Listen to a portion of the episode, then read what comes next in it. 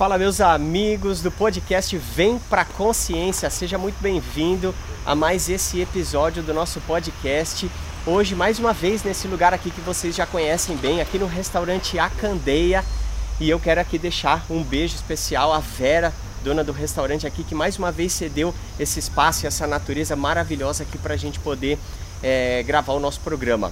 E também um agradecimento especial à nossa produtora, a Rô Comunica e ao Conexão ABCD. Eu sou Eros Escobar, biomédico, palestrante, e eu quero te convidar hoje a prestar atenção nesse bate-papo, que eu tenho uma convidada internacional aqui hoje. Ela vem diretamente da Itália e é uma grande amiga de longa data e ela tem uma história de vida muito bonita, cheia de reviravoltas. É uma pessoa que ela é advogada de formação e ela também é multi-artista. E eu vou conversar hoje com a minha amiga Patrícia Bono.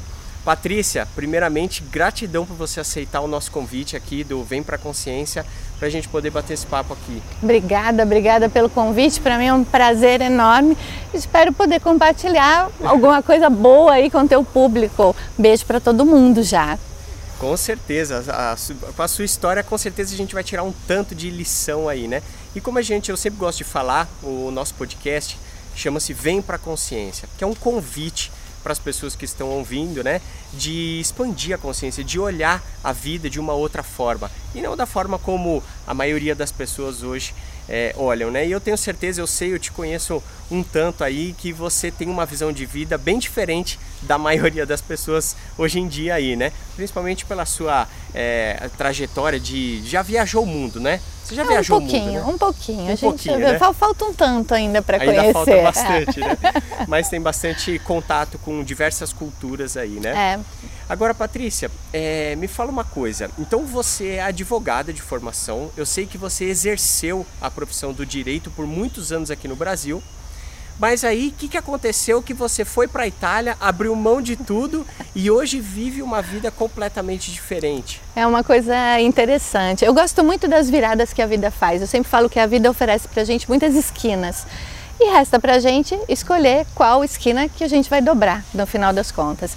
O direito sempre foi uma grande paixão na minha vida, é inegável. Eu não consigo me livrar do direito. Às vezes me perguntam, não, mas agora você está longe, está vivendo na Itália e tal. Eu continuo ainda advogando, mas num percentual muito, muito, muito pequeno. Então, quando eu vivia no Brasil, eu trabalhei com direito é aqui. história do você largou o direito, mas o direito não saiu de não, você. Não, é impossível de sair, inclusive.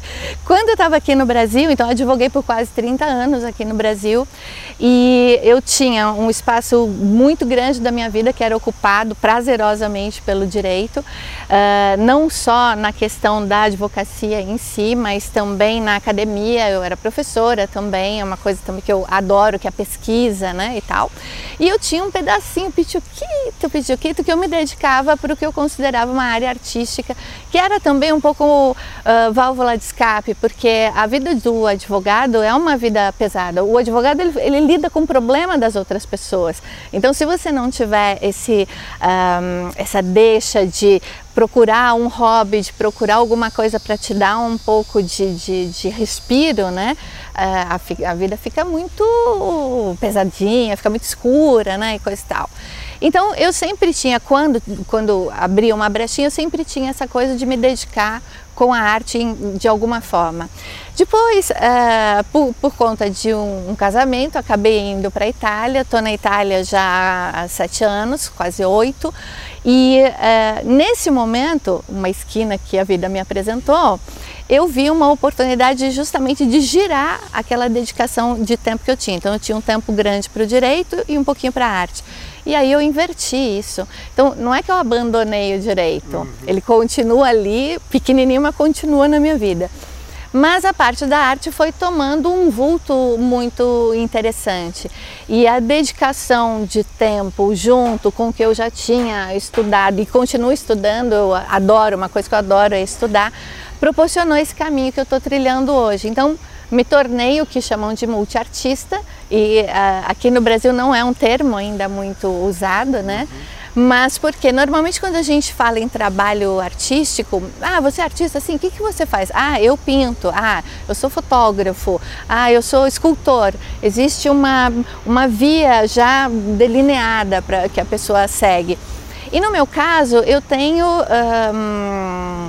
Talentos diversos, digamos assim, né?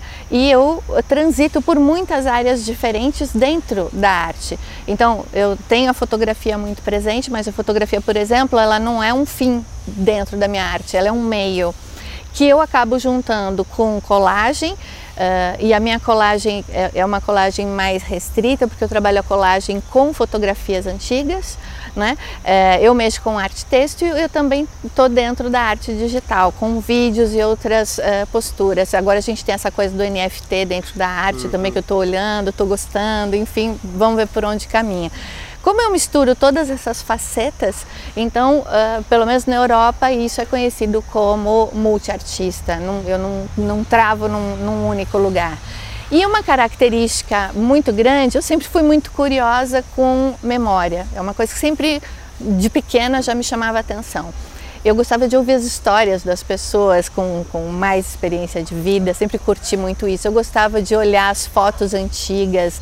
Eu tenho um período de, de, eh, de tempo que vai ali do início do, do século passado até 1950, quase 60, que eu gosto muito do tipo de imagem que se produzia na época. Então não é só a questão da memória que está tá ali registrado, são traços culturais que a gente tem é, são o registro dos lugares que muitos deles hoje não existem mais. Né? Então você tem um conteúdo muito grande dentro dessas imagens. E eu lanço mão, me aproprio dessas imagens como insumo para o trabalho que eu faço hoje. É, é muito divertido e é muito um, recompensador, eu diria. Muito Olha, interessante. É, que legal. E como você disse, né, o multiartista é aquele que é, não tem uma arte em específico que ele que ele trabalha, que ele atua ali. Por exemplo, ah, eu sou cantor, eu sou pintor, eu sou. Então, na verdade, a sua arte é a arte. Exato. É, é a, é a arte como um todo. E aí, porque aonde ela te levar, você tá eu tô indo. indo. Eu tô é. indo porque eu sou uma curiosa, eu sou uma e, e, aqui é uma característica também que eu, uh, eu não sei se eu posso dizer que é uma característica que é incomum nas pessoas em geral, mas é, é uma característica muito forte mim. Eu gosto muito de mudanças. Normalmente as pessoas ficam na tal da zona de conforto.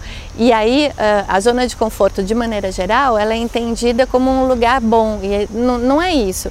Zona de conforto é o lugar que você está acostumado, é um lugar que você já conhece, que nada é novidade. Se o lugar é bom, ótimo. Se o lugar é ruim, ele também é tua zona de conforto. Você está acostumada com as coisas ruins que estão acontecendo lá e você não quer mudar, você não quer sair daquele quadrado, porque Pode ser melhor se você sair, mas pode ser pior. De qualquer forma, tanto um ou outro, você não conhece o que está fora daquele limite que você traçou.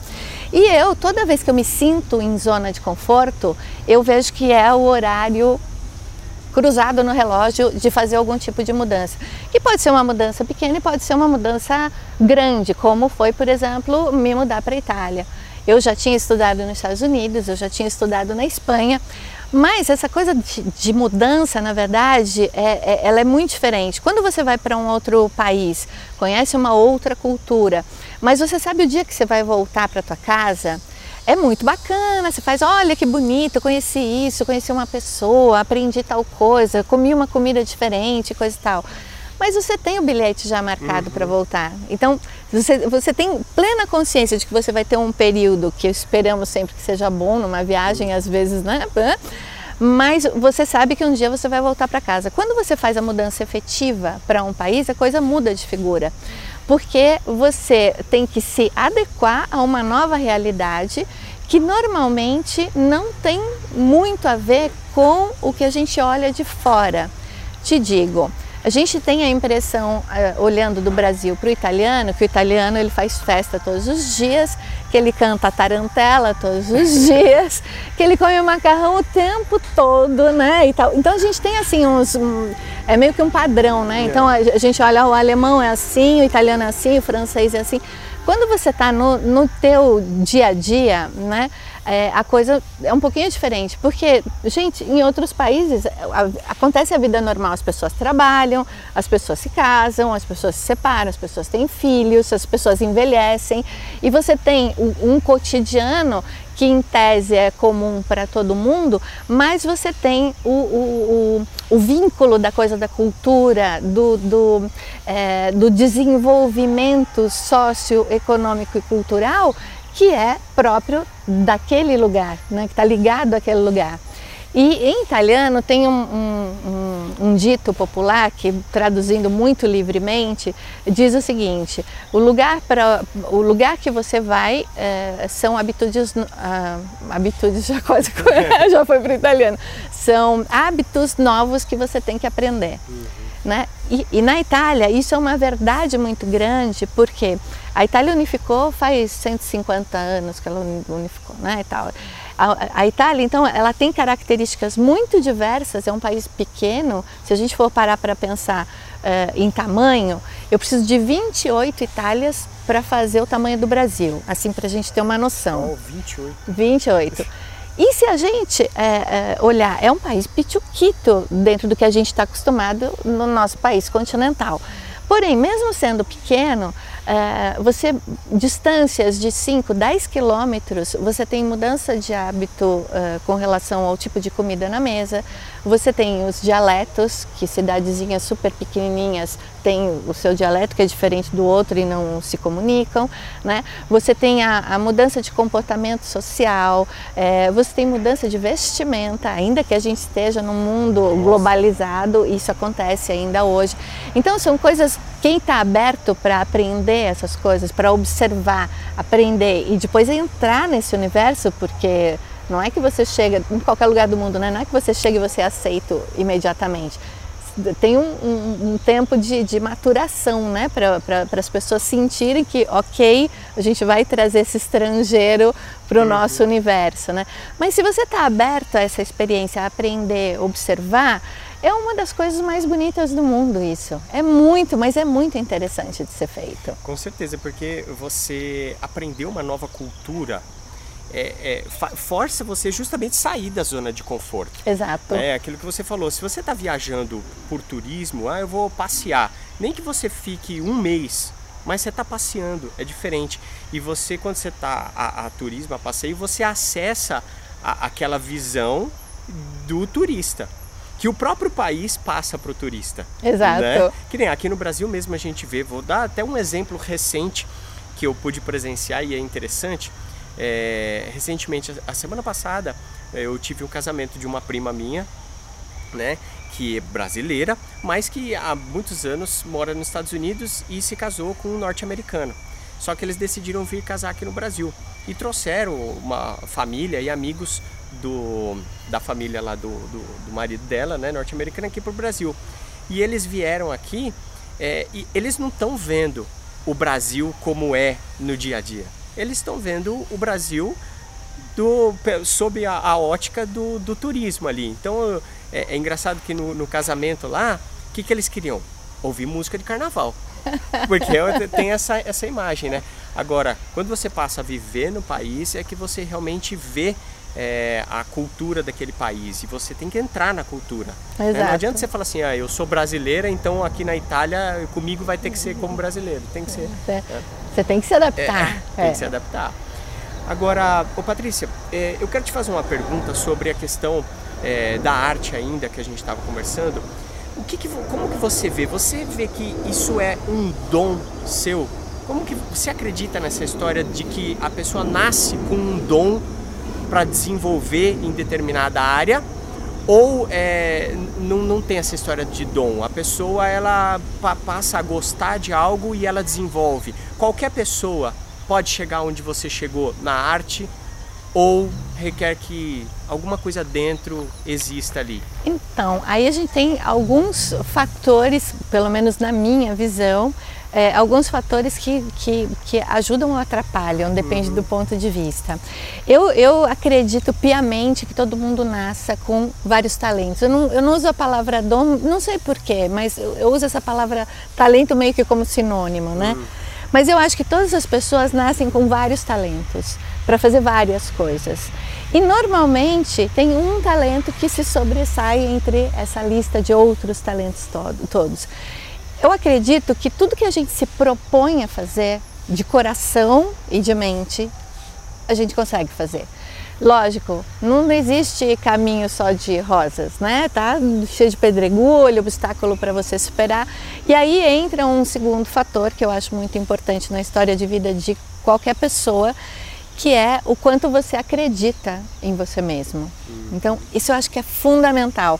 A partir do momento em que você. Não é, não é a questão de, ah, eu sou capaz de fazer isso ou não sou capaz de fazer isso. Não, não, não é esse o discurso. O discurso é, eu me permito viver esse talento que eu reconheço em mim. E às vezes acontece da pessoa nem saber que tem aquele talento. Ela começa a mexer com alguma coisa, a gente está aqui falando de arte e tal, mas a gente podia estar tá falando de química, uh, sei lá, a gente podia estar tá falando de né, física quântica, é. alguma coisa do gênero, que não deixa de ser um talento, porque na minha opinião, todos esses saberes, esses conhecimentos todos, eles transitam e se interligam, entendeu?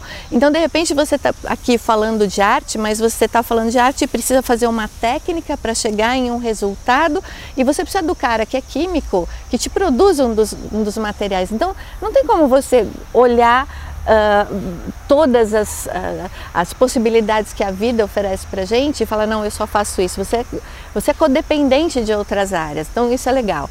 Quando você reconhece o talento e se permite, aí normalmente, e isso não só na arte, tem um negócio que chama síndrome do impostor.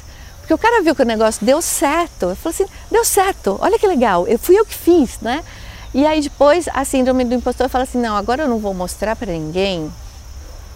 Porque e se eu recebo um comentário negativo a respeito disso que eu fiz? Será que não sei se vai ter tá bom. E depois, se eu receber por acaso um comentário negativo ou vários, enfim, como é que eu vou conviver com isso? Porque a nossa sociedade, ela caminha e tem caminhado e caminha ainda para uma coisa do uh, individualismo, né? Mas não do individualismo enxergando o outro ser humano. Então, assim, não é o individualismo onde eu vou me fortalecer para poder compartilhar não é o individualismo onde eu vou me fortalecer para reconhecer no outro um ser humano como eu, que às vezes precisa de ajuda, que às vezes precisa da mão. A gente tem os últimos anos seguido uma, uma história, seguido um conceito, metas, de, inclusive de educação, onde o individualismo é aquele que você consegue simplesmente olhar no próprio espelho e não existe mais ninguém. Então a gente perdeu um, um pouquinho disso. Quando acontece essa síndrome do impostor, tem gente que enfrenta e tem gente que se entrega. Quando se entrega, aquele, estamos aqui falando de arte, então digamos, aquela obra vai ficar na gaveta ad eterno, até alguém da família mais para frente descobrir, olha que bacana e tal, não sei o quê. Ou então, se a pessoa enfrenta, porque enfrentar de novo, a gente cai no negócio da, da zona de conforto, é, né? Sim. Então, porque a, a, você passou por um primeiro estágio que é se permitir fazer. Um outro estágio que é realizar a coisa. E o terceiro estágio que vem esse de o que, que eu faço com isso agora? Que botão que eu aperto, é. né? A partir do momento em que você coloca a, a tua obra para o mundo, obra de arte, ou no direito, ou na física quântica, enfim, a, a partir do momento em que você um, entrega isso para o mundo, esse trabalho não é mais teu. Você já compartilhou de alguma forma. A coisa bonita na arte é que a arte é uma língua. Você começa a falar através de coisas. Então, o escultor que fala através das esculturas, o pintor que fala através das suas telas e assim por diante. E eu entendo que a gente tem um período que é muito difícil de enfrentar de novo quando a gente está no começo, que é você compreendeu a questão da síndrome do impostor, você lutou, venceu, superou, então você se posicionou de novo e agora chega um momento diferente que é aquele de você se comunicar com o mundo através da tua obra. E aí, de novo, você está arriscando a tal da zona de conforto, porque você não sabe de primeira, você não sabe qual que vai ser a, o tipo de recepção. E tem gente que é, trava aí, tem gente que vai à frente com um, um, comentário positivo, uma leitura do teu trabalho de forma positiva, isso acaba sendo um incentivo para a pessoa continuar criando, né? Quando é negativo, aí de novo você tem, estou fazendo aquelas setinhas, né, organograma. É. Quando é negativo, você também pode sucumbir ali ou pode enfrentar e falar assim, bom, então eu preciso de alguém que me aconselhe, eu preciso de alguém que saiba mais que eu. Esse é um outro problema também que eu vejo nessas novas gerações, que é a história do eu sei tudo, né? Existem dois tipos de pessoa. As pessoas que concordam comigo e as que estão erradas. E a vida não é assim, né? A gente tem que ouvir de quem tem mais experiência, a gente tem que aprender com, com o pessoal que está mais avante na gente. E eu não estou falando só de idade, estou falando avante de, de experiência mesmo. Porque o livro é muito bom, é fundamental, mas o contato humano, Sim. a troca entre as pessoas, não existe coisa mais valiosa, né? E aí, voltando nas flechinhas, quem resolve enfrentar um comentário negativo tem que buscar essa pessoa que sabe um pouco mais, que vai te aconselhar. Essa troca ela é muito enriquecedora. E de repente você transforma aquele comentário, aquela leitura negativa do teu trabalho, da tua obra, enfim, daquilo que você produziu, como algo de verdadeira experiência, um, um obstáculo que você superou, e aí você vai adequar o que é que você quer fazer ou não, vai seguir com aquilo e vamos ver o que o mundo traz. Então, é, estar aberto a essa forma de comunicação, contar a sua história uh, através das obras de arte, é uma coisa assim belíssima de ser feita. Não é fácil, mas é muito bonita de ser feita. Eu incentivo sempre que eu posso.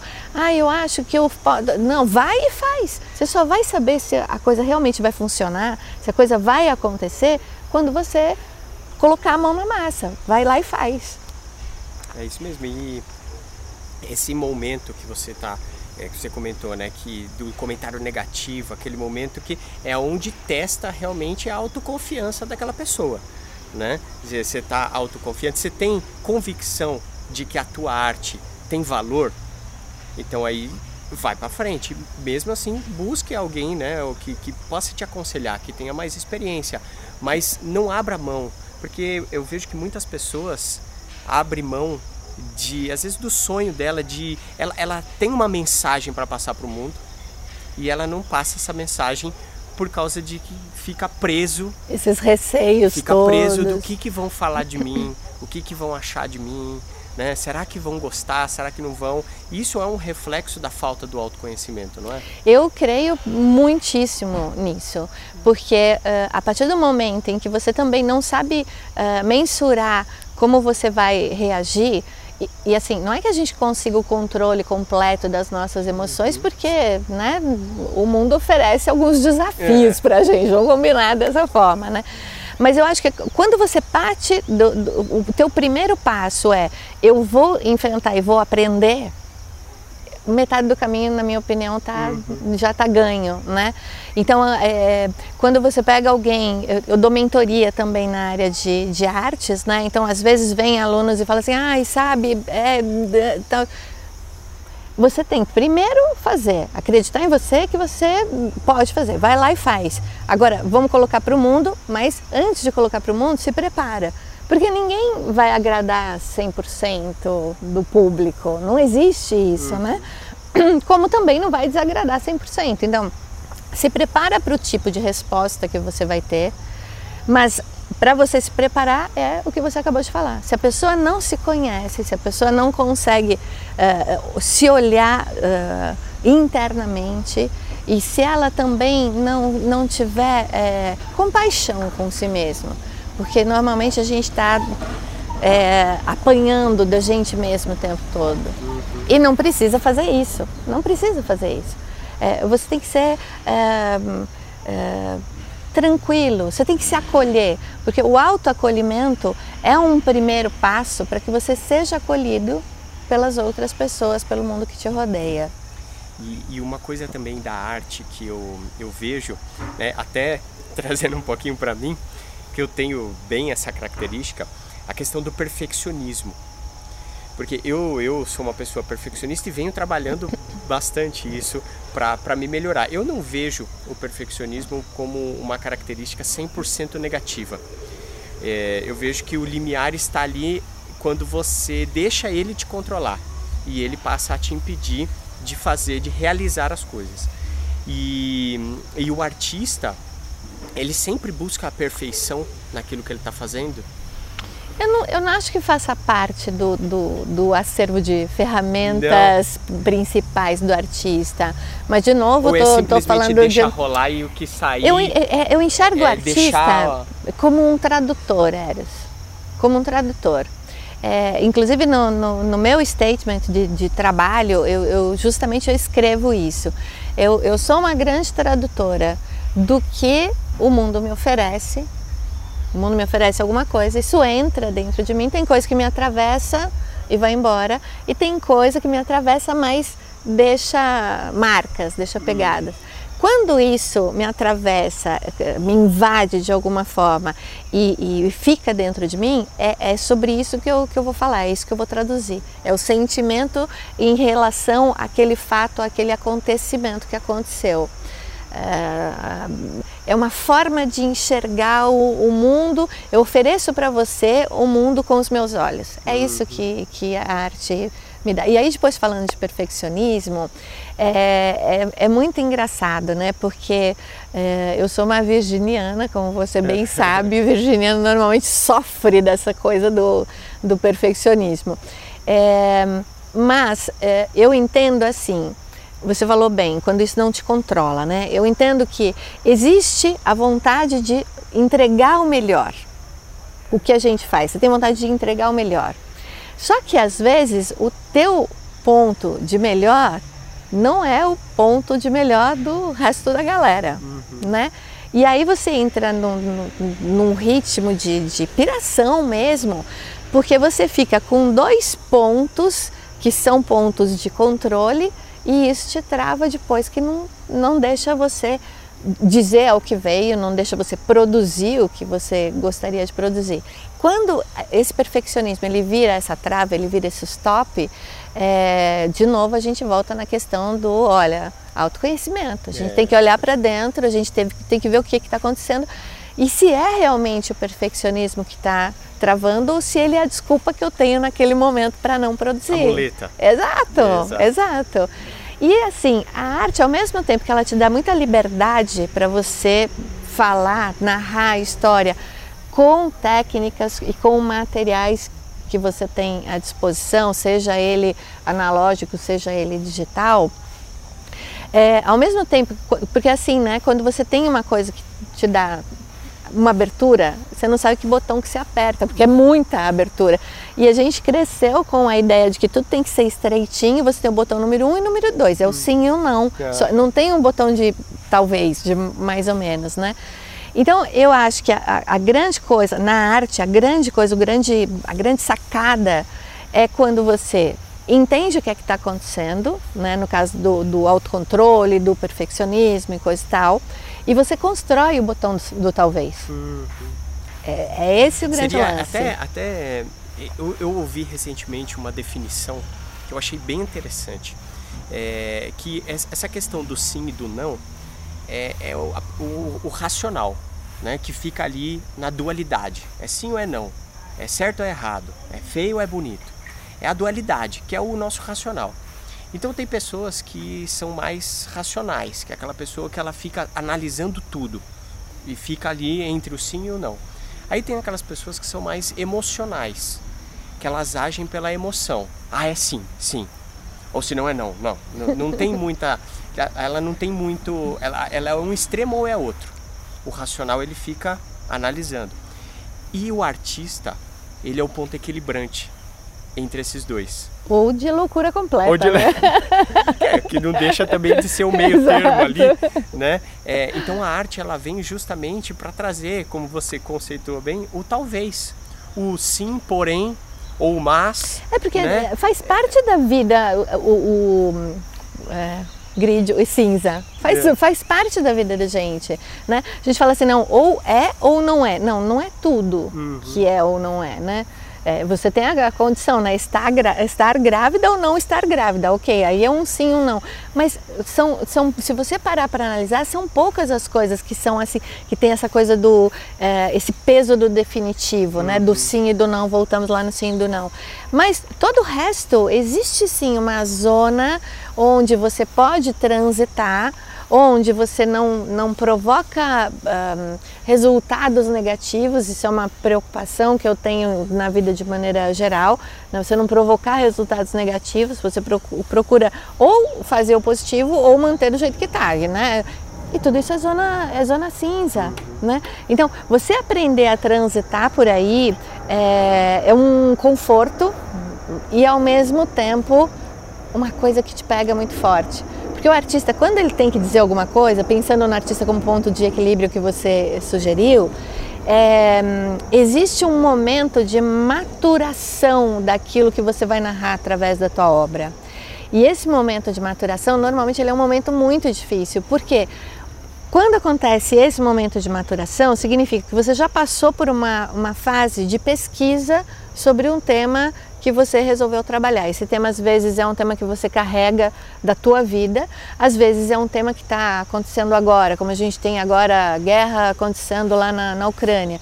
Isso atravessa as pessoas de formas diferentes, pela sensibilidade, pela distância que você está do uhum. local que está acontecendo, enfim, né? Quando você escolhi um tema, então agora eu vou falar sobre meu tema de vida, não, vou falar sobre alguma coisa que está acontecendo no mundo agora. Você vai fazer a pesquisa a respeito disso, pesquisa uh, imagética, a pesquisa escrita e coisa e tal. Você já você se uh, municiou de todas as informações que poderiam estar à, à tua disposição. Então você chegou num nível que aquilo está ok de informação.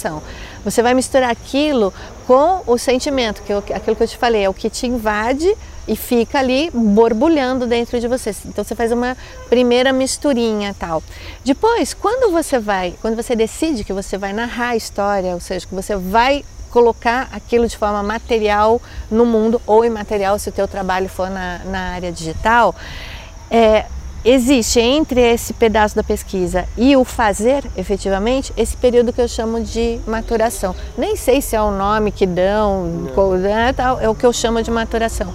Esse período de maturação é um período de guerra que você faz com você mesmo. Então, assim, todo mundo acha que vida de artista é um negócio, né? Ah, tal, inspirei, vou fazer o, o trabalho artístico é um trabalho muito sofrido. Não dá para você falar assim, ah, eu gosto de verde, azul e cinza e vou fazer uma coisa. A arte não, não, não existe essa facilidade na arte. Você pode ver um quadro com só essas cores, mas pode ter certeza que o pintor sofreu para chegar naquilo ali. Uhum. Existe uh, o, o, trabalhar a angústia para você conseguir produzir. E quando você faz esse período de maturação, é onde você tem essa questão que o autoconhecimento está ali envolvido a tua própria história de vida vai ser misturada nesse, nesse, nesse monte de informação, nesse monte de imagens, nesses sentimentos todos que você tem. Então é meio como se você tivesse dentro de você mesmo uma indústria que está processando alguma coisa. O período de maturação é sofrido porque você tem muitas inseguranças, você se questiona muito, teus princípios que são ali arraigados, que você passa a vida ouvindo, comprando histórias, você começa a questionar tudo isso, né? Então, questão de valores morais e tal, não sei o que. Então, eu tenho um, um, um trabalho que, que já foi premiado quatro vezes e esse trabalho é um trabalho que fala sobre relações tóxicas entre mães e filhas. Quer dizer, eu estou observando situações, estou observando a minha própria situação e eu tive um tempo de maturação muito difícil, porque nós crescemos com a ideia de que amor materno é intocável. Ele existe sempre.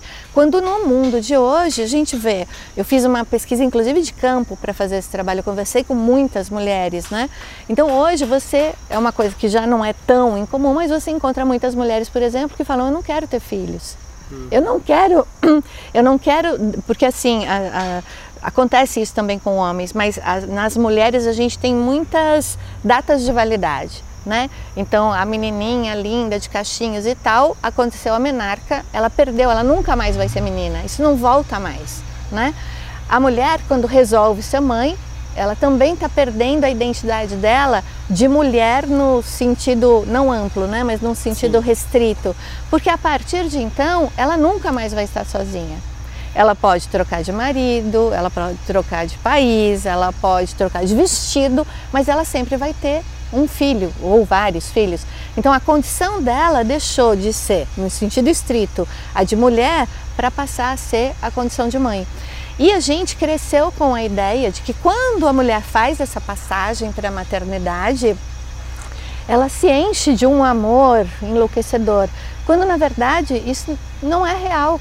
A maior parte das mulheres tem essa sensação, mas tem várias mulheres que a maternidade é muito difícil, que a maternidade é sofrida, ela não nasceu para aquilo, ela não, entendeu? Ela não vê prazer. Não é que ela vai descuidar da criança, que a criança vai, né, ficar doente, ela não vai estar. Tá, não, não é esse o ponto. A questão é, é de sentimento mesmo. Uhum. Então hoje você vê muito mais mulheres optando por não ter filhos porque elas sentem já que não foram feitas para isso. Vai ter um outro prazo de validade para ela, que para a gente né, tem o prazo de validade com relação à idade, a, a, perda de funcionalidade de óvulos, então mesmo que ela mudar de ideia lá na frente, biologicamente ela não consegue mais uhum. fazer isso. Quer dizer, estou te fazendo um pequeno desenho de um, um grão de areia que ficou revirando dentro de mim quando eu me propus a fazer esse trabalho que se chama Motherhood. E, e te digo, foi uma experiência angustiante, porque eu misturei minha história, a história de, das mulheres que eu, que eu entrevistei para fazer esse trabalho. E aí depois, na hora que a gente chega de colocar para o público, que é o que a gente estava falando agora há pouco, né? De, bom, agora eu vou jogar para o mundo. eu resolvi jogar isso para o mundo na Itália, onde a mama é a mama, ah. né? E tal. E o primeiro lugar que eu fiz é, é, essa apresentação foi na Sicília, que é sul da Itália. Então a mama já é a mama italiana. Quanto mais você desce ao sul da Itália, esse, esse conceito da, da mãe ser é. Deus, ele vai ficando cada vez mais forte. Bom, eu vou me divertir, vamos ver o que, que se eu vou apanhar ou se o povo vai gostar, o que, que vai acontecer, né? E no final eu tive um retorno muito positivo. E é muito engraçado porque esse trabalho já foi exposto aqui no Brasil duas vezes, agora ele está indo para a Espanha. Uh, e o retorno que eu tenho do, do público, quer dizer, eu tenho o retorno dos curadores, eu tenho o retorno de pessoas que estão envolvidas diretamente com a arte, sempre positivo, mas o retorno do público é muito engraçado, porque eles eles fazem o percurso da exposição e aí depois eles vêm para mim e falam assim: a minha história está na parede. Você descreveu através das tuas obras a minha história. Então, assim, é uma coisa que eu falo para você arrepia, hoje, me arrepia ainda, entendeu? Na hora é um negócio que eu. Para não chorar, sabe? Dar aquela segurada e tal. Mas, é, é assim, o trabalho está finalizado, o trabalho está perfeito, o trabalho, né? Você começa a fazer várias perguntas. Mas quando você recebe esse tipo de resultado, que eu não estou nem dizendo que se é um resultado positivo ou uhum. negativo, mas quando você recebe o feedback, não assim, ai, tá lindo, é, ai, foi ótimo. O resultado importante para o artista é eu consegui mexer com aquela pessoa. Impactei de alguma forma. Ela entrou de um jeito e ela vai sair de outro. E, e sabe o que, eu, o que eu vejo do que você está falando? Me trouxe uma clareza aqui. É, o artista, é, você falou agora há pouco, né? Você falou assim, é, traduzir através da arte as coisas do mundo, as impressões, os fatos, os acontecimentos, as coisas. Mas eu acho que mais do que isso é você traduzir através da arte o sentimento das pessoas. O que é, é que em outras palavras é você tornar tangível, concreto, palpável, visível algo que é intangível. Exato. que é o sentimento, algo que não se explica em palavras e você conseguir de alguma forma explicar com uma arte aquilo que não se explica em palavras. E é, é, é esse é o trabalho do artista, é, né? É. Isso é muito belo. Então, imagina que para você conseguir fazer isso, o quanto que você precisa remexer dentro de si. Porque você está você tá falando, traduzindo sentimento, como é que é isso? Eu digo que a, a, a arte, ela, quando você se abre para ela, ela funciona como uma terapia é. full, sabe? É, e por isso que você vê, às vezes a gente é, eu sou uma viciada, como você sabe, em biografia, seja através do vídeo, seja através do livro. E às vezes a gente está conhecendo a vida mais né, detalhadamente de um determinado artista e você sempre vê que tem um ou outro artista, muitos, vai, vamos falar a verdade, que são atormentados. A pessoa é atormentada, a pessoa faz obras maravilhosas, faz coisas né, que, que mexem com a gente e tal, mas a pessoa é atormentada e fala assim: ah, o cara é artista, né? É. Ah, não liga, o cara é artista. Mas todo artista tem, tem a sua, o seu lado de loucura, né? Que é aceito, é mais aceito. Exato. Mas é justamente em função desse vulcão que eu, que eu chamo de maturação. Né? Então, a gente está aqui falando, estou colocando a coisa mais né, de fotografia, de não sei o quê, mas você pega alguém que trabalha com dança, para o cara fazer uma coreografia, ele não está só contando um, dois, três, quatro. Aquele um, dois, três, quatro é só depois na finalização. Você vai, vai, vai ter a logística da coisa, como vai acontecer. Mas para ele chegar naquilo, o que, que passou por dentro desse artista ou dessa artista para chegar naquela coreografia maravilhosa que você vê é, em cima de um palco. É, recentemente eu fiz um curso que foi muito, muito, muito bacana com uma performer. Eu não consigo me enxergar como performer, né? Mas eu sou, de novo, a curiosa, apresentou uma esquina, eu estou girando e está tudo certo, né? E é, entender como a, perform a performance funciona para as pessoas. Isso é uma coisa muito interessante, porque você consegue se imaginar vestido dentro de uma meia calça é, no meio do, da Praça da Sé, por exemplo, né? A gente olha e fala, não, não consigo. Para o artista de performance é uma coisa normal, né? Como é que surge isso? O que é que ele quer dizer se ele se veste já te põe dentro de uma, de uma meia calça. Então, normalmente as pessoas que não têm muito vínculo, não têm muito hum, acesso à arte, é, elas olham aquilo, ah, isso é ridículo, e, e passam batido, vão embora e coisa e tal. É, quem tem o acesso, quem tem a sensibilidade, mesmo que não tenha o acesso, vai olhar aquilo e vai começar a se fazer perguntas, e, que é uma coisa importante. Eu falo que as respostas não, não são as coisas mais importantes da vida, são as perguntas. Como você faz a pergunta? E aí eu caio num outro, num, numa outra questão que eu gostaria de trazer, que é como no Brasil está cada vez mais difícil o acesso à arte. Em que via for.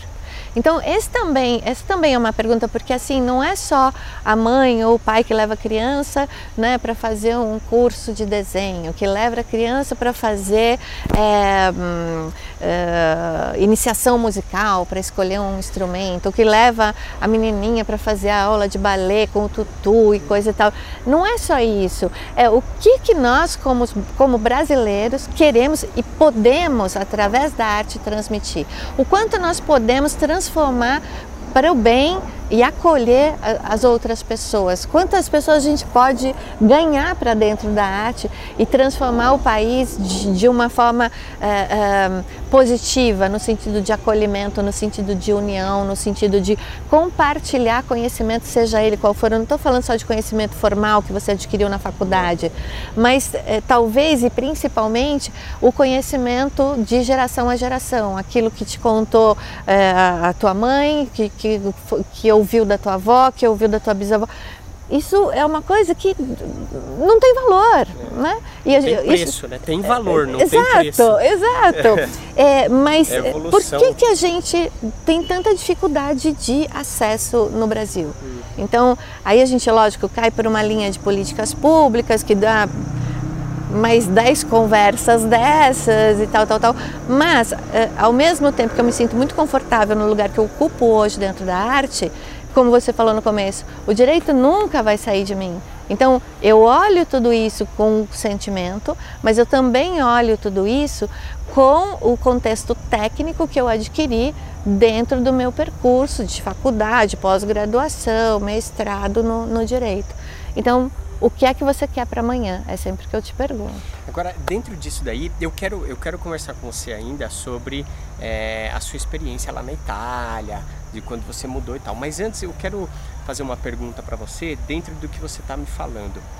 Essa questão do acesso à cultura, à arte aqui no Brasil. É, e, e um contraponto com o que a gente está vendo hoje em dia de o que explode na mídia. São essas. É, como que eu posso dizer aqui? É, o, o, artistas, né, né, que estão aí na área da música, principalmente na área da música, mas que trazem um conteúdo assim que não agrega valor real à vida das pessoas.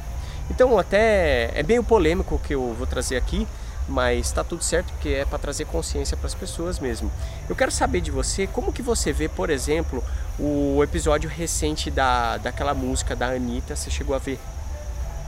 Eu não, não viu? sei. Tipo, a, a Anitta, cantora, uhum. sabe quem que é, né? Sim. É, é, recentemente agora ela fez uma música que ficou no top 1 do Spotify no mundo.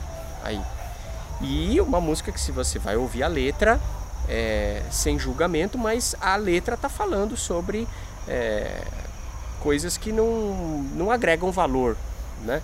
Como que você vê essa questão do a gente tá, não tem acesso à, à verdadeira arte, principalmente os jovens de hoje em dia estão é, cada vez com uma mentalidade mais fútil, né? Então não, não, não, querem nada com nada da vida. Alguns sim, mas a, a maioria a gente vê, até mesmo para chegar a primeiro lugar é porque é o que o público está querendo ouvir, né?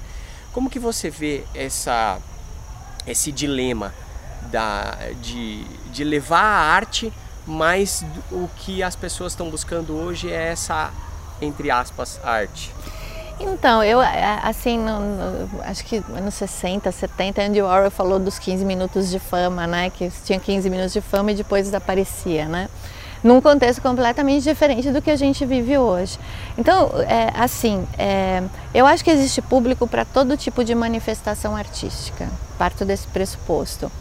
Lógico que eu vejo é, um, um empobrecimento é, você está falando de música, eu vejo um pouco de empobrecimento na música, mas não no Brasil, isso é mundial, é mundial. Você vai, por exemplo, a, a, música italiana hoje, ela é feita de rap.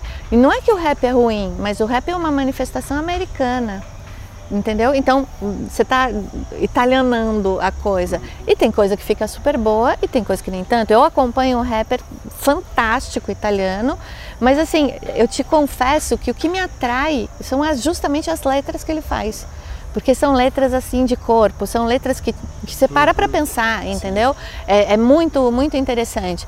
Mas na Itália também, saindo um pouquinho só do Brasil, mas na Itália também a gente tem o que lá é conhecido como música latina e que é uma mescla de salsa com um samba descadenciado. Eles põem tudo junto ali, acho que no mixer, sabe? Viram os botõezinhos ali dos canais e falam, pô, agora tá pronto, vamos. Mas por que eu acho que isso está acontecendo? É, é, eu, eu, eu, eu acho que o, o, o, o período que a gente está passando de conhecimento do que são as redes sociais, isso não é um julgamento negativo, é só um reconhecimento do que está acontecendo, né? É, hoje você é famoso porque você tem X mil milhões de seguidores em uma rede X. E a pessoa se concentra naquele status de famoso, que não é mais os 15 minutos que o Andy Warhol falava, né? não, não é mais esse período. É, você consegue prolongar isso desde que você faça determinadas coisas. Isso significa você se corromper às vezes como pessoa e às vezes se corromper com a manifestação que você faz, inclusive a manifestação artística dentro dela a música. Então, esse empobrecimento na minha opinião, é, é um pecado que está acontecendo, mas de novo, tem público para isso. Mas por que, que tem público para isso? Porque é uma forma de consumir muito rápida. Muito rápida. Antes, se você. Vamos falar de música. Para você consumir música há 40 anos atrás, você tinha que sair da tua casa, ir a uma loja de disco, ter a esperança de encontrar o, o, o, LP, né, o vinil, né? Aí você saía com o vinil debaixo do braço, fazia o percurso até em casa para colocar aquilo na, na vitrola. vitrola. Exato, para colocar aquilo na vitrola. Quer dizer, você também estava consumindo música, mas era um percurso mais longo. E você, eu estava ouvindo esses dias aqui no Brasil uma, uma entrevista de uma, de uma pessoa que estuda a questão do, do, do retorno do vinil, do retorno da fita cassete, né, e tal. Então, é, é, existe, inclusive, segundo esse estudo, uma uma relação afetiva com aquele objeto. Não é só o fato dele tocar música, mas você toca o objeto disco, você toca a capa. E antes se faziam aqueles encartes cada vez mais bacanas coisa e tal. De repente o negócio caminhou para o vídeo né? Ou foi para o CD, aí depois foi para o Spotify ou outras é, plataformas de streaming e você perdeu a possibilidade de ter esse contato material afetivo com as coisas. Isso eu acho que também coopera para essa doideira que a gente está vendo hoje. E o problema é o seguinte: quando você tem público, você pode falar o que você quiser não quer dizer que você está certo, uhum. né? E hoje nas redes sociais você vê gente que está falando que o, o mundo é plano e tem uma galera que acha uhum. que é uhum. plano mesmo e que acompanha e, e, curte, né? E tem gente que faz música boa, tem gente que faz música ruim e continua tendo público. De novo, a gente cai na questão do consumo. O que, que você quer consumir? Você quer consumir alguma coisa que te agregue que te transforme de alguma, de alguma forma, e essa transformação não precisa ser imediata, né? Você pode ir convivendo com aquele produto, com aquele serviço, ou falando de música, você continua ouvindo a música e você vai encontrando outras belezas dentro dela. Então você pode consumir dessa forma, ou você pode ir girando no telefone né, as músicas do Spotify, né? O que, que aquilo te entrega de verdade que vai transformar a tua vida? Uma bela melodia? É, não, não, não. Hum. É, te entrega um, uma poesia dentro da letra da música? O texto te transforma de qualquer coisa? É, não. Por que, que você está ouvindo então? De novo, a pergunta que é o importante. Pois é. O... Patrícia, eu quero agora, acho que a gente já conversou bastante aqui sobre arte, sobre música e tal, mas eu quero trazer é, um pouco mais de experiência sua é, nessa, nessa sua andança pelo mundo. Né? Então eu sei que você já andou por vários países aí e, e eu quero é, saber de você o que, que você mais aprendeu conhecendo essas diversas culturas do, do mundo. Fala aí, ó, cita alguns países que você já, que você já foi. É, então, eu já passei um pouquinho, mas eu passei pouco, Eras, na minha opinião. eu acho assim que eu tinha que ter assim pela frente mais uns 300 anos para conhecer os, os, lugares. Mas assim, já já uh, passei uh, uh, Estados Unidos, México, Canadá, Portugal, Espanha, França. Itália, onde eu vivo, Alemanha, Eslováquia, Croácia, Rússia. Um, tá bom já, vai.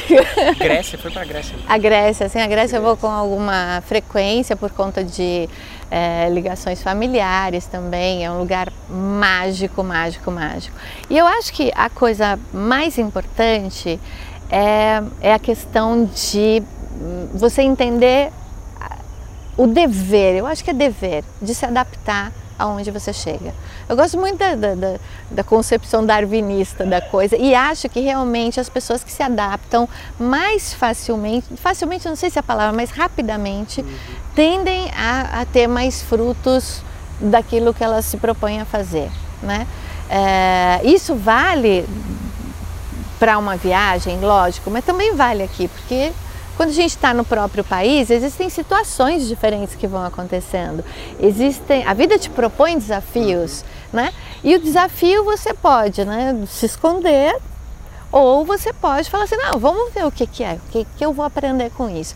A, a questão da adaptação é, exige de você uma primeiro uma, uma consciência do que está acontecendo, né? Então eu, eu conheço algumas pessoas que foram morar em outros países em épocas diversas da, da, da diferentes da vida e não conseguiram se adaptar. Não conseguiram se adaptar porque estavam de portas fechadas, elas mesmas, né?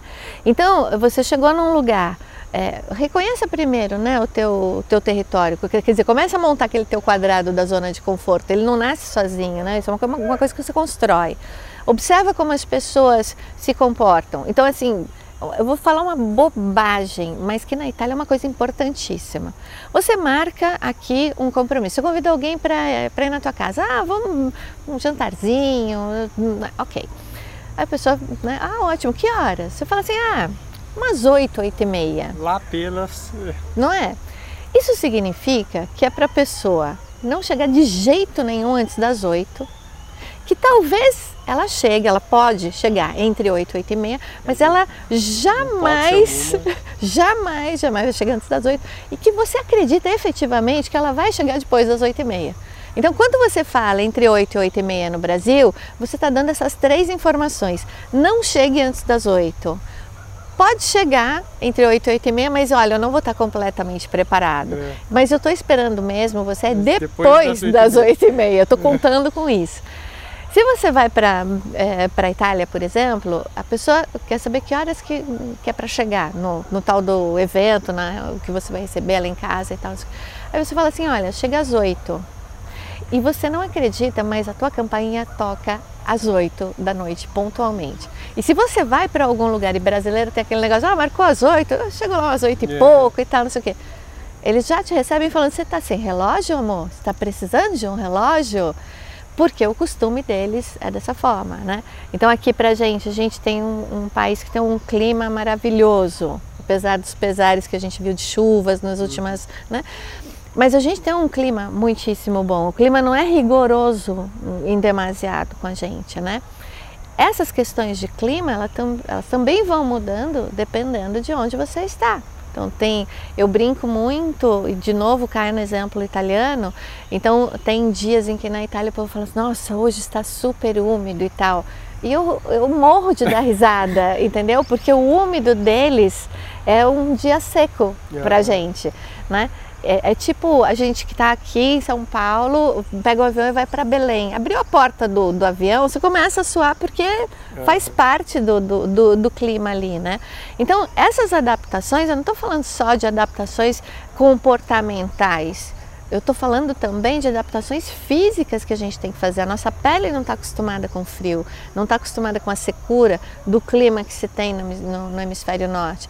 Então, quando você fala em adaptação, você tem que abrir esse teu olhar. E junto com isso, olhar para dentro e dizer onde é que eu posso me adequar primeiro. Porque você não vai chegar num, num, num, outro lugar ou num outro país e você vai impor a sua forma de viver, os teus costumes. Uhum. Isso, isso, não existe, né?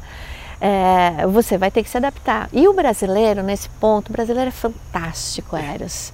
Porque o brasileiro, eu nunca ouvi ninguém contar uma história diferente. O brasileiro, qualquer pessoa que chega aqui, o brasileiro está sempre de braços uhum. abertos. Faz Ele... tudo para entender a pessoa. Exato, para explicar, vai por aqui, vai por lá, olha, não faz assim, que aqui não é bacana fazer isso. O brasileiro tem essa disposição, ele ajuda o, o estrangeiro ou o ET né, é. a se adaptar aqui no país. Isso é uma coisa que por onde eu andei, ela não existe em lugar nenhum. Então, a questão de você se preparar para uma mudança de país ou para uma viagem de estudos, onde você vai ficar três, quatro anos, tal, você, né? A questão é, primeiro, olha para dentro, enumera ali as coisas que são mais fáceis para você e começa por ali. Né? No meu caso em específico na mudança, se você até me permite contar essa história, claro é, eu estava indo, né? Eu já conhecia a Itália, já tinha ido várias vezes e tal, mas eu estava indo para a Itália. No caso do meu marido, ele estava voltando para a Itália, porque ele cresceu lá, né? E a adaptação é diferente de um para outro. E é muito interessante, eu sou muito observadora, né? Então eu reconhecia que uh, para o meu marido, por exemplo, eu, eu dizia, olha, presta atenção, porque você não está voltando para o país que você conhece Aquela Itália é da tua memória. Uhum. Né? Agora você está chegando num país que você né, tem alguma intimidade, mas é um país novo, porque os anos passam, as pessoas mudam, né? o giro da vida é e diferente, mudou, né? né? Exato. a consciência e aí, dele é outra. E aí você tem também a história de vida dele, né? Depois de X anos fora, fora da Itália. Então é muito interessante, porque para mim era tudo lindo, novidade, né? De novo, é diferente de fazer a viagem de turismo. Era tudo lindo, novidade e tal. E tinha, logicamente, umas coisas que não, não, não, né? Não curti tanto. Mas que eu tenho que aprender a conviver. Eu não estou no meu lugar de origem. Então, tenho que me adaptar. E, e, você mora hoje numa cidade que é, é uma cidadezinha de quantos habitantes? 220. 220 habitantes. Olha isso, cidade de 220 habitantes. Eu, eu achava que a cidade da família da minha esposa era, era o recorde, né? Que é uma cidade de 2 mil habitantes. Nossa, é, é cosmopolita já. ai, ai, 220 habitantes. E, e, e aí é uma cidade totalmente pacata lá. Como é que é? Um, conta um pouquinho aí da, da sua experiência saindo do, do Brasil, desse agito do Brasil, né, então... para uma cidade de 220 habitantes. Eu não, não, não sei se eu estou certo, mas a, a, a a maioria, acredito, do, da população já é uma população mais idosa ou não? É, a Itália é um país é velho. É um país idoso, né? É, a Itália é um país velho uh, e aí tem eu quero, algumas... Eu quero saber as curiosidades, as histórias curiosas aí que você já viveu. A gente tem umas, umas características interessantes, né? Porque quando a gente eh, decidiu, ok, vamos no caso dele, voltar, no meu caso, ir para a Itália, vamos mudar para a Itália. Uma coisa que eu fiz muita questão é que eu não queria ir para grandes centros. Então eu não queria Milão, eu não queria Roma, eu não, não queria cidade grande. Porque isso, ok que cidade grande na Itália é muito diferente de cidade grande no Brasil como população e como tamanho mesmo, né, e tal eu queria, se eu estava trocando de país, e eu acho que lógico faz é, sentido a idade em que eu estava quando isso aconteceu. Se tivesse acontecido isso 20, 30 anos antes, talvez eu não fizesse essa opção. Mas eu fiz essa aspas exigência, não encontro outra palavra uhum. agora, de que fosse fora de grande centro. E aí, por questões também de vínculos familiares tal, escolhemos essa cidade onde, onde a gente vive hoje, com esses 220 habitantes. Então, chegam duas pessoas abaixo de 70 anos, que é a média né, da, da cidade, é, com a brasileira, né? E brasileiro, todo mundo olha para brasileiro, você pode odiar carnaval, mas a pessoa é. já vê o samba e a serpentina saindo de você, assim, é muito engraçado e tal. E, e aí é uma cidade muito pequena, uh, que tem dois ou três comércios, e nada além disso, e qualquer coisa que você precisa, você precisa ir para a cidade vizinha, que é a cidade grande, que tem logo 15 mil habitantes. Aí tem uma outra característica também, porque eu saindo de São Paulo, 22 milhões de habitantes, é, eu pensava assim, e quando eu senti aquela necessidade de barulho, de é, poluição, de carro buzinando e tal, né? Como é que eu vou fazer? Para o italiano, é, assim, andar 10 quilômetros já é uma coisa distante, entendeu? Enquanto que para a gente, a gente 100, 150 quilômetros a gente faz tranquilo. Então, no começo, quando eu senti essa, essa necessidade de voltar para a loucura, né, que, da, da vida que eu estava acostumada em São Paulo, então eu pegava o carro e ia para Milão, né? Milão é um ovo quando a gente pensa na comparação com, com São Paulo, mas já tem aquele agitozinho. Então ia para Gênova, que também é, é, é pertíssimo para mim e tal. Então eu baixava aquela, é. aquela adrenalina, né? Ao contrário, né? Baixava a adrenalina ao contrário e estava tudo bem. Mas é, essa escolha tem muito a ver é, com a minha ligação com o slow food que é uma instituição italiana né, já muito é, conceituada no mundo inteiro. Tem a ver também é, com o Slow Movement, que é um outro movimento também que já está bem, que tá bem agregado. Olha que lindos! que lindos! Ah! Desculpa, não aguentei. Relaxa. Ai, eu não aguentei. Que lindos, que lindos, que lindos. Nossa, cara, olha, faz alguém faz uma foto e me manda, gente. Ai, que show. Viu o filhotinho? O que, que aconteceu?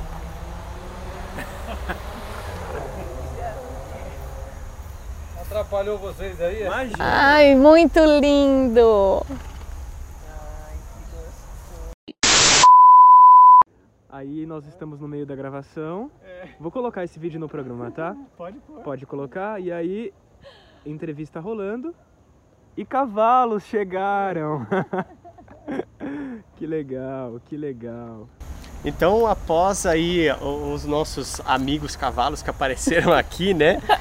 Legal, muito bom. É, vamos voltar aqui então. Patrícia estava falando, né, dessa da sua ligação com o slow food, com o slow movement. Então, esse é um, um movimento, na verdade, ele começou pelo slow food, que é um, um, um movimento que nasceu mesmo na Itália, onde a proposta é você Primeiro, você não comer nada que a sua avó não entenda com comida. Já começa com essa brincadeira e já é muito relaxante, enfim. Mas a proposta, falando mais a sério do slow food, é você ter o, o cuidado com o que você come. Mas não é uma coisa assim curtinha como a frase. A questão é onde é que está sendo produzido e como está sendo produzido o que você come. Essa é a primeira questão. O italiano leva muito em consideração os ingredientes, por isso que os pratos são bons. Eles se preocupam muito com os ingredientes, mas com a procedência, com o cuidado, não só no cultivo, mas também no transporte. E o slow food, então, ele olha que você tem que ter os melhores ingredientes para produzir uma boa comida. Dentro do slow food, você ainda tem como uma meditação a parte de preparação da comida. E é uma coisa muito bacana que esse movimento chama as outras pessoas que convivem com você dentro da tua casa, ou se você mora sozinho, os amigos que você convida para estar com você, mas não para comer, também para preparar o que você come. Então, quando você envolve. Fica, transforma num evento. Exato. Né? Um evento. Quando você envolve essas outras pessoas na preparação, é, você, você tem mais sentimentos sendo despejado junto com os temperos e com os ingredientes que você reuniu para preparar essa comida. E depois uma outra coisa que é todo mundo junto senta para comer, hum. no mesmo horário. Todo mundo aprecia com vagar a comida, não é aquele negócio de você comer que nem um louco, a televisão tá ligada, eu tenho que sair para trabalhar. Não, pelo menos uma vez por dia, porque tem gente que não, não consegue, a vida é louca, mas uma vez por dia, reserva um tempo para você escolher os ingredientes, preparar em conjunto com outras pessoas a tua comida, mesmo que a pessoa não pegue a faca, nada, não pegue mas a tá colher, tá mas está ali junto, conversando com você, vocês estão trocando de alguma forma. E um momento que é praticamente sacro, que é aquele de todo mundo sentado à mesa, porque quando você come junto, você consegue compartilhar o que aconteceu no teu dia. E isso é uma história muito bonita. Então, essa minha escolha por essa cidade tinha a ver com isso.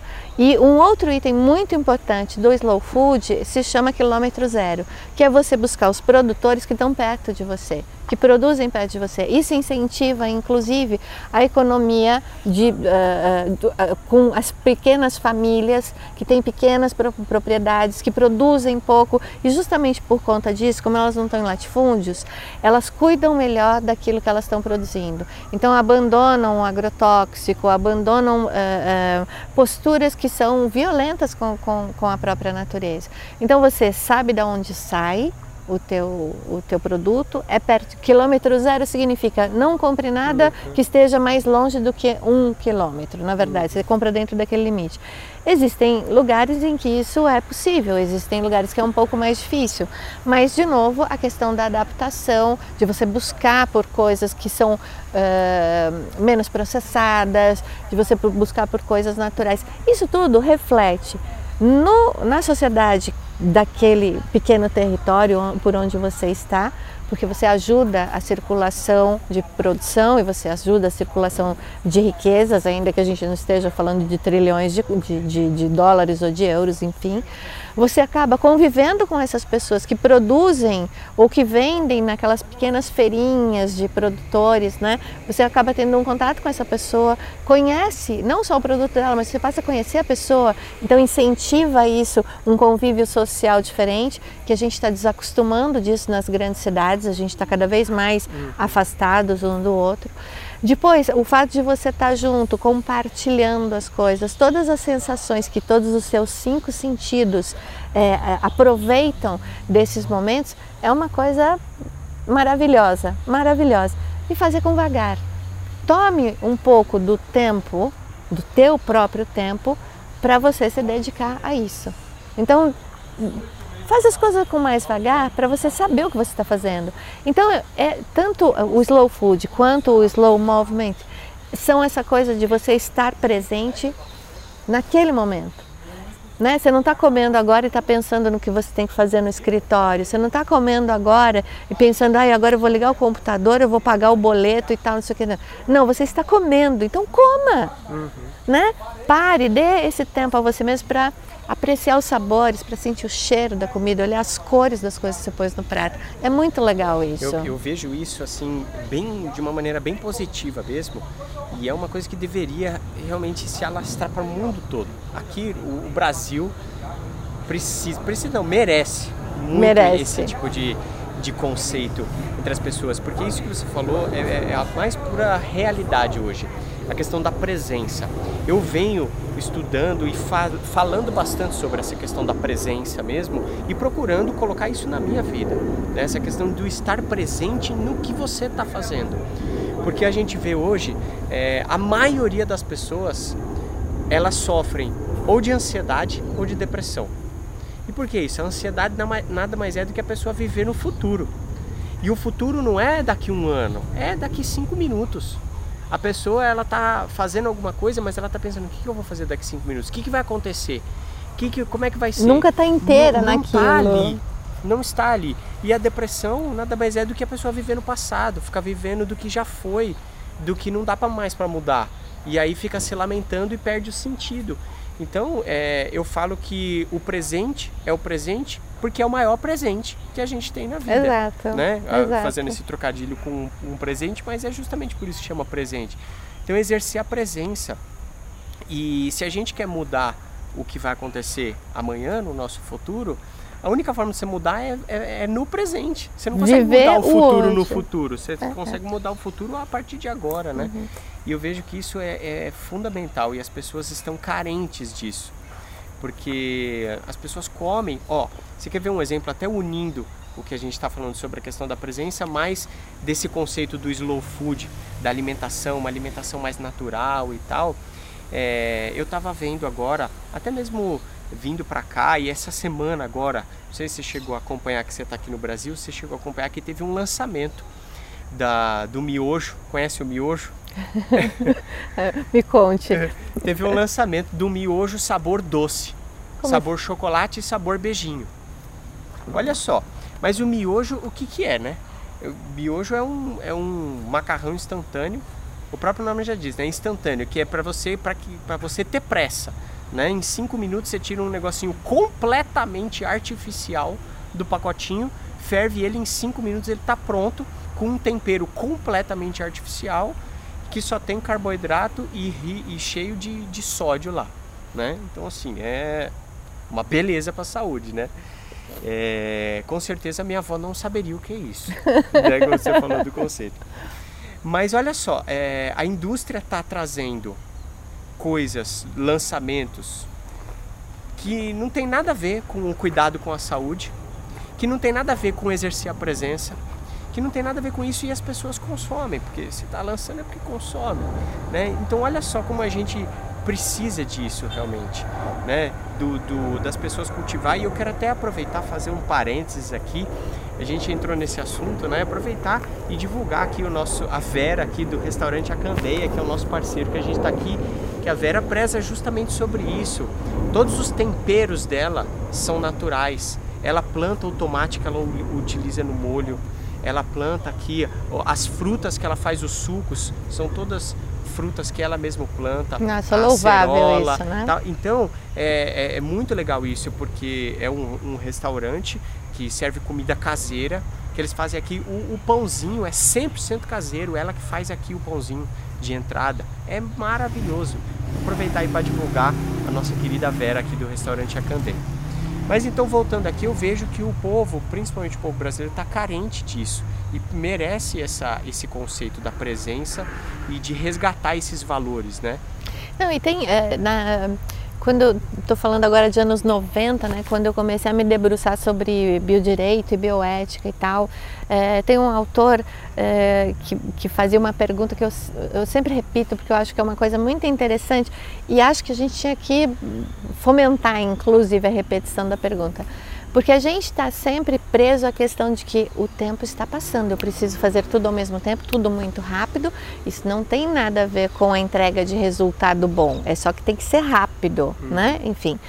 E aí eh, a pergunta é: eu estou indo mais rápido ao destino ou eu só estou acelerando? Sem direção. Né? Então, a, a questão do viver acelerado 100% do tempo vai te fazer quanto que vai te fazer de bem uma, uma escolha dessa? Ah, não, mas olha, eu trabalho numa empresa que eu dependo, eu tenho que fazer isso tal, não sei o que. Ok, mas por que, que você traz esse teu comportamento corporativo, coisa que acontece lá no teu, no teu trabalho, por que, que você traz isso para casa? Né? Quando você sai do teu trabalho, você já tem a possibilidade de dizer, não, agora vamos fazer a coisa uh, de presente, de forma que eu esteja presente. Então, as escolhas, a gente vai cair lá naquele minha, né, que você conhece, que é o meu, meu estudo de vida, que é a questão do direito de escolha. As escolhas estão à nossa disposição.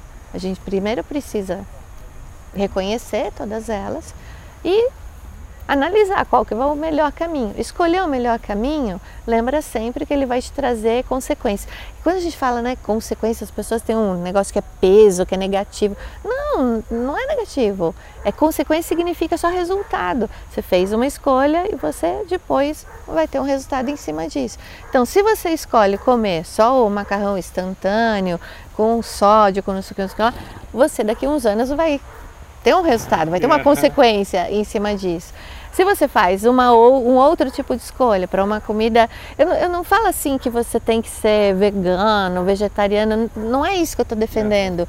Eu só estou defendendo que você conheça de onde vem, né? prepare com, com amor e compartilhe curta isso com, com as pessoas na hora de comer. A, essa energia que circula ali, aquilo que você emana, fica impregnado no exato, alimento. E exato. aí você leva isso para dentro de si. Exato. Né? Então muda completamente a forma como o seu organismo processa uhum. aquilo dentro de você. E existem alguns estudos, Eros, que falam da, da, das pessoas que têm problema de obesidade e tal, que quando você consegue fazer com que a pessoa entre nesse ritmo do slow, do, da preparação, porque normalmente a pessoa que está sofrendo de obesidade que tem a ver com a coisa de a cabeça tá sofrendo e tal, tal, tal. Não estou falando de outras causas, né? É, mas quando você consegue fazer com que a pessoa reflita é, e, e, pense que ela tem que preparar a comida e antes tem que escolher o, os ingredientes da comida, é, ela consegue uma mudança de hábito que isso depois vai favorecer na questão de, do emagrecimento quando a gente está falando que essa obesidade causa doenças e coisa e tal, né? É, então a pessoa consegue ter uma mudança de hábito que depois vai evitar que ela tome remédio, que ela faça cirurgias e, e coisa e tal. Então acaba sendo um negócio bastante interessante. E de novo, a pessoa reconhecendo essas fases, ela começa a estar presente com ela mesma ela começa a se olhar, ela começa a se enxergar melhor no espelho. Então só tem vantagem, né? Exatamente. Só tem vantagem. E, e, e é bem interessante isso porque traz a consciência e esse é o objetivo nosso aqui de trazer a consciência para as pessoas. Até quero pedir para você é, é, falar o, onde que, quem que tiver interesse em conhecer mais sobre esse, esses conceitos do slow food, do slow movement, onde que acha? Sim, eu vou, eu vou inclusive passar para vocês uh, site, né? O, a, o, slow food hoje ele está no mundo inteiro. O site principal é na Itália, mas uh, você pode inclusive se associar e você recebe depois mensalmente você recebe sabe na tua caixa de e-mail o que está acontecendo, quais as posturas mundialmente que estão sendo feitas em favor do, do slow food. Existe também, existem livros que eles eh, publicam com um baixo custo para te dar alternativas de receitas, porque uma outra coisa que talvez eu tenha me esquecido de falar é você não comer nada que não seja daquela estação né? Então, se agora não é tempo de cereja, você não come cereja. É super simples. Aqui no, na Itália, por exemplo, não, não tem como plantar abacaxi, o abacaxi não nasce. Então, por que, que você vai comer abacaxi, né, com, incentivar que isso seja produzido em outro lugar, em que condições de, de, de ou, e condições de trabalho das pessoas que estão nessas grandes fazendas, nesses grandes latifúndios. Depois você coopera com o transporte disso e distribuição e saiba que no, no, no, no transporte 25% da, da, da safra é perdido nessa linha de transporte, né? Quer dizer, você está incentivando uma máquina gigante quando você pode consumir o que é da estação e o que está perto de você. Então eu vou passar para vocês que vocês vão estar tá vendo aqui embaixo, eu acho, o link uh, do Slow Food e do Slow Movement. E gostaria até de falar que na Itália também foi lançado já há alguns anos uh, o Slow Città. Città é cidade em italiano que são uh, lugares que estão sendo inclusive reconhecidos pelo, pelo governo, onde o, o, o governo municipal incentiva uma vida mais tranquila. Então, ao invés de você pegar o carro e sair correndo porque você tem que chegar e tal, não sei o quê, existe um, movimentações uh, por parte do poder público para que você ande mais a pé, para que você tenha bicicletas à disposição por toda a cidade, para que você tenha lugares para piquenique, porque aí você tem a questão do convívio e tal. Então, é, existem outros itens no Slow tá? mas é uma coisa que é muito interessante. Lógico, esse tipo de coisa ele está sendo adaptado para cidades pequenas ainda. Né? É uma coisa que a cidade inteira uhum. tem que uhum. querer esse tipo de coisa inconcebível, por exemplo, em São Paulo, na, na minha opinião. Mas quem sabe em zonas da cidade isso não poderia acontecer. Então, fica a dica. Sim, muito legal. Patrícia, infelizmente, nosso tempo aqui está se esgotando. Foi demais aqui o nosso bate-papo, um tanto de coisa boa. E a gente poderia ficar aqui mais horas, que eu sei que assunto não ia faltar. É, mas antes da gente encerrar aqui, eu quero que você conte duas histórias da, da, da sua experiência, das suas andanças pelo mundo aí, a história mais engraçada que você já viveu num, fora do seu habitat ali, do seu país, do Brasil, ou da, sabe, numa, no meio de uma viagem. E a história que você mais aprendeu, aquela que, você, você, que te impactou profundamente, assim. Você consegue lembrar aí, assim, rapidamente? Dessas duas histórias? É, hum, eu vou misturar um pouco, eu vou começar pela segunda, mas eu vou misturar tá. um pouco com a pandemia, porque é, de, qual, de, em, todo, em toda parte do mundo a pandemia, a pandemia foi uma Sim. coisa que atravessou a vida de todo mundo, né? É, e inclusive eu tenho uma obra feita por conta dessa inquietação nós vivemos num mundo, agora a gente já está retornando e a gente está esquecendo de um monte de coisa que aconteceu durante o primeiro período de pandemia, já que a gente não saiu dele ainda, né? Mas nós vivemos sempre com a, a coisa do, de novo, tem que ser rápido, tem que acontecer logo e tal. Então, assim, ah, eu vou comprar um vestido em Nova York. Você pegava o avião, né? Seis horas depois você estava em, em, Nova York, comprava o vestido, pegava o avião. Estou falando uma situação absurda, né? Não que eu tenha feito isso, né? Depois você comprava o vestido, subia no avião e volta para o teu lugar de origem. Se a gente passear ali pela, pelas plataformas de streaming, a gente vai encontrar muito documentário, aspas, nesse documentário, é. falando sobre esse tipo de viagem né, e tal. Ou então você tem muita saudade de alguém, sei lá, no meu caso, ah, eu tô com saudade do meu pai. Pego um avião, venho para o Brasil, em 12 horas eu estou junto com meu pai, né? Matei a saudade, 12 horas depois estou de volta na Itália. E a gente crescia com essa ideia de que o mundo era pequeno, Eras, porque bastava o avião, entendeu? O máximo que você poderia fazer era ter 23 horas, 24 horas de voos, né? Ah, porque eu vou para a China, ah, porque eu vou para o Japão, que é mais longe, né? Quando eu fui eh, para a Rússia, né, que eu tive que fazer dois voos longos para chegar na Rússia, enfim e tal. Aí vem uma tal de pandemia de Covid-19 e fala assim: agora não pode ter mais avião, meu bem, porque estamos evitando aí, fazendo tudo para evitar a contaminação. O que, que significa quando você impede, quando você corta as rotas aéreas, quando você deixa todos os aviões no chão? Então essa, esse foi um grande aprendizado que eu gostaria de compartilhar com vocês, que é o mundo não mudou de tamanho, gente. Ele continua igualzinho. Você demora para chegar nos lugares. Você encontra meios para deixar isso um pouco mais curto. Então, hoje você tem um avião, mas quando não tinha avião, você fazia 14 dias de barco uhum. para atravessar de navio, né, melhor dizendo, para atravessar da Europa para o Brasil.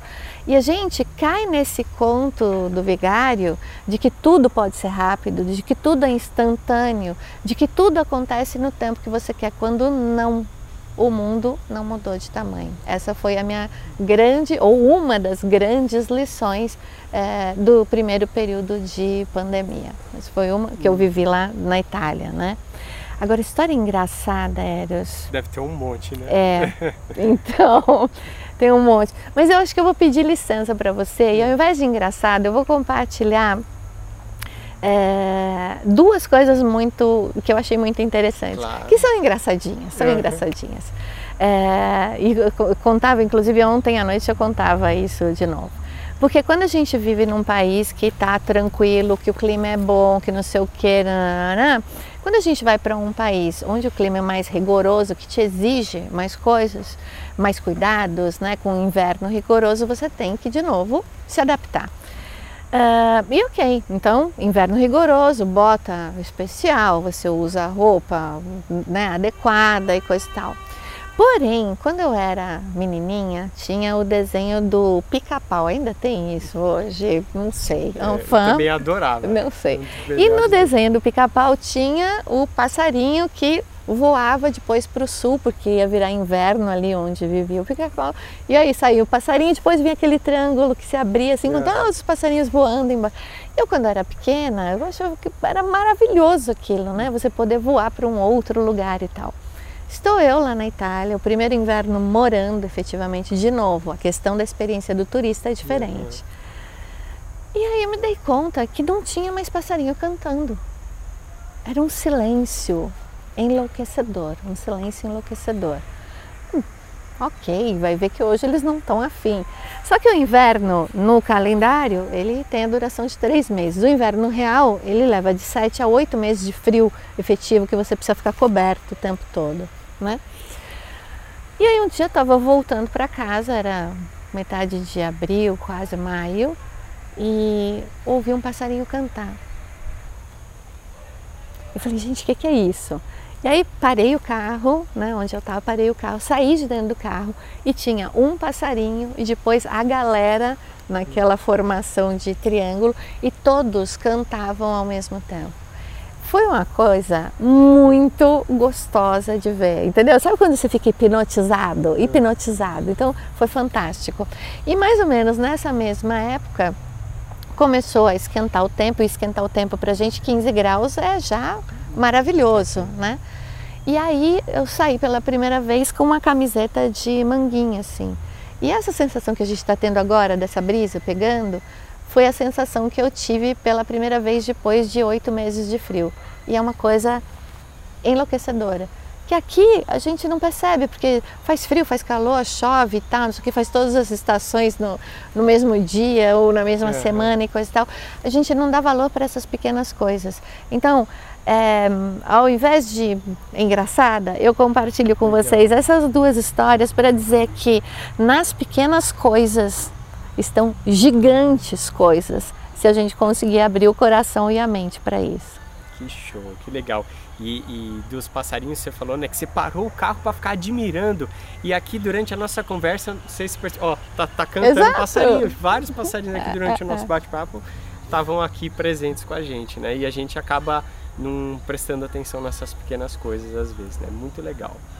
Patrícia, mais uma vez, gratidão por é, reservar um espacinho na sua agenda aqui nessa, nesse seu passeio, né? Você está como turista aqui no Brasil, Tô como né? turista. nesse seu passeio aqui no Brasil, é, para vir aqui no nosso podcast, realmente é, gratidão mesmo, foi bem bom aqui. Eu espero que em breve a gente possa repetir a dose e, e, graduar mais um tanto de assunto aí. Valeu mesmo. E eu quero que você deixe aí os seus contatos, rede social, quem quiser te conhecer, conhecer o seu trabalho, é, as suas artes, a sua mentoria, enfim, como é que te acha? Vai, vai ser um prazer. Antes disso, quero já agradecer o convite. Para mim foi um foram momentos deliciosos que eu passei não só com você, mas tem um monte de gente atrás da câmera aqui, ó, que eu também quero agradecer. É, eu tenho um site, acho que vocês vão colocar depois lá pra gente. Então eu tenho um site, madamepagu.com.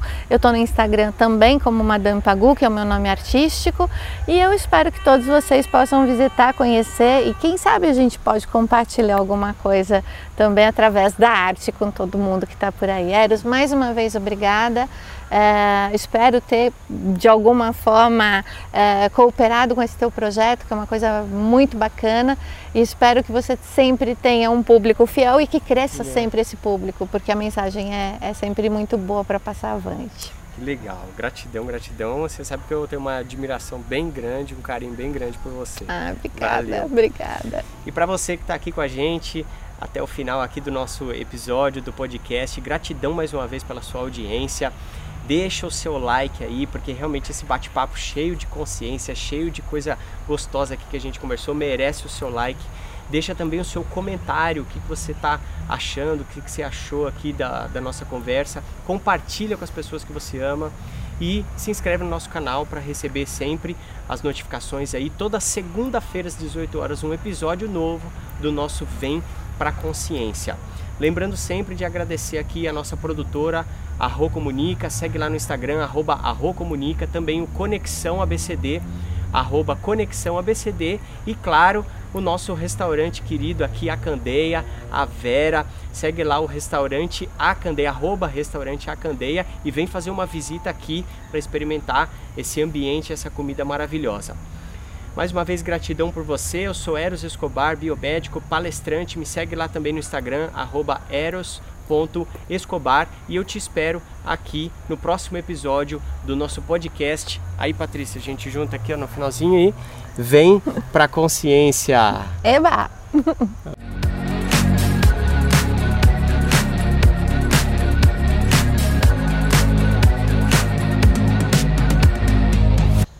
E você que sempre vê eu falar aqui do restaurante A Candeia, então nada melhor do que você conhecer um pouquinho aqui da Vera, que ela vai falar um pouco para você sobre essa comida maravilhosa, natural, que é servida aqui no restaurante A Candeia, não é Vera? Então, Eros, comer é um dos maiores prazeres que a gente tem na vida. Além de ser prazeroso, é necessário, é a nossa energia, nosso combustível. Então, o carro precisa de um bom combustível, nós melhor ainda. No restaurante A Candeia, nossas comidas não, não usamos nada de tempero industrializado. É um tempero caseiro, só aquele temperinho, ervas que a gente planta, alguma coisa a gente compra fora, né? Porque é uma quantidade muito grande, mas é uma comida totalmente saudável. Os nossos molhos são feitos com tomates frescos, então é uma comida que você realmente alimenta a alma. Olha só, isso aí alimenta a alma e além de tudo ainda é deliciosa porque você pode vir aqui no Candeia, usufruir de toda essa qualidade e ainda ter o prazer de comer bem, comer gostoso, né Vera? E ainda é, desfrutar, ainda desfrutar dessa, dessa natureza, paisagem, né? Essa natureza maravilhosa aqui. Então, vem aqui visitar o Candeia, que você não vai se arrepender. Um ambiente super intimista, familiar aqui. Tem espaço para as crianças brincar aqui também, né? Tem um então... parquinho delicioso aqui para as crianças aproveitarem. Então, é tudo de bom. É isso aí, vem conhecer as especialidades da casa aqui no restaurante A Candeia. Qual que é o endereço, Vera? Estrada Pedreira Alvarenga, 2455, Eldorado, Diadema. Vem,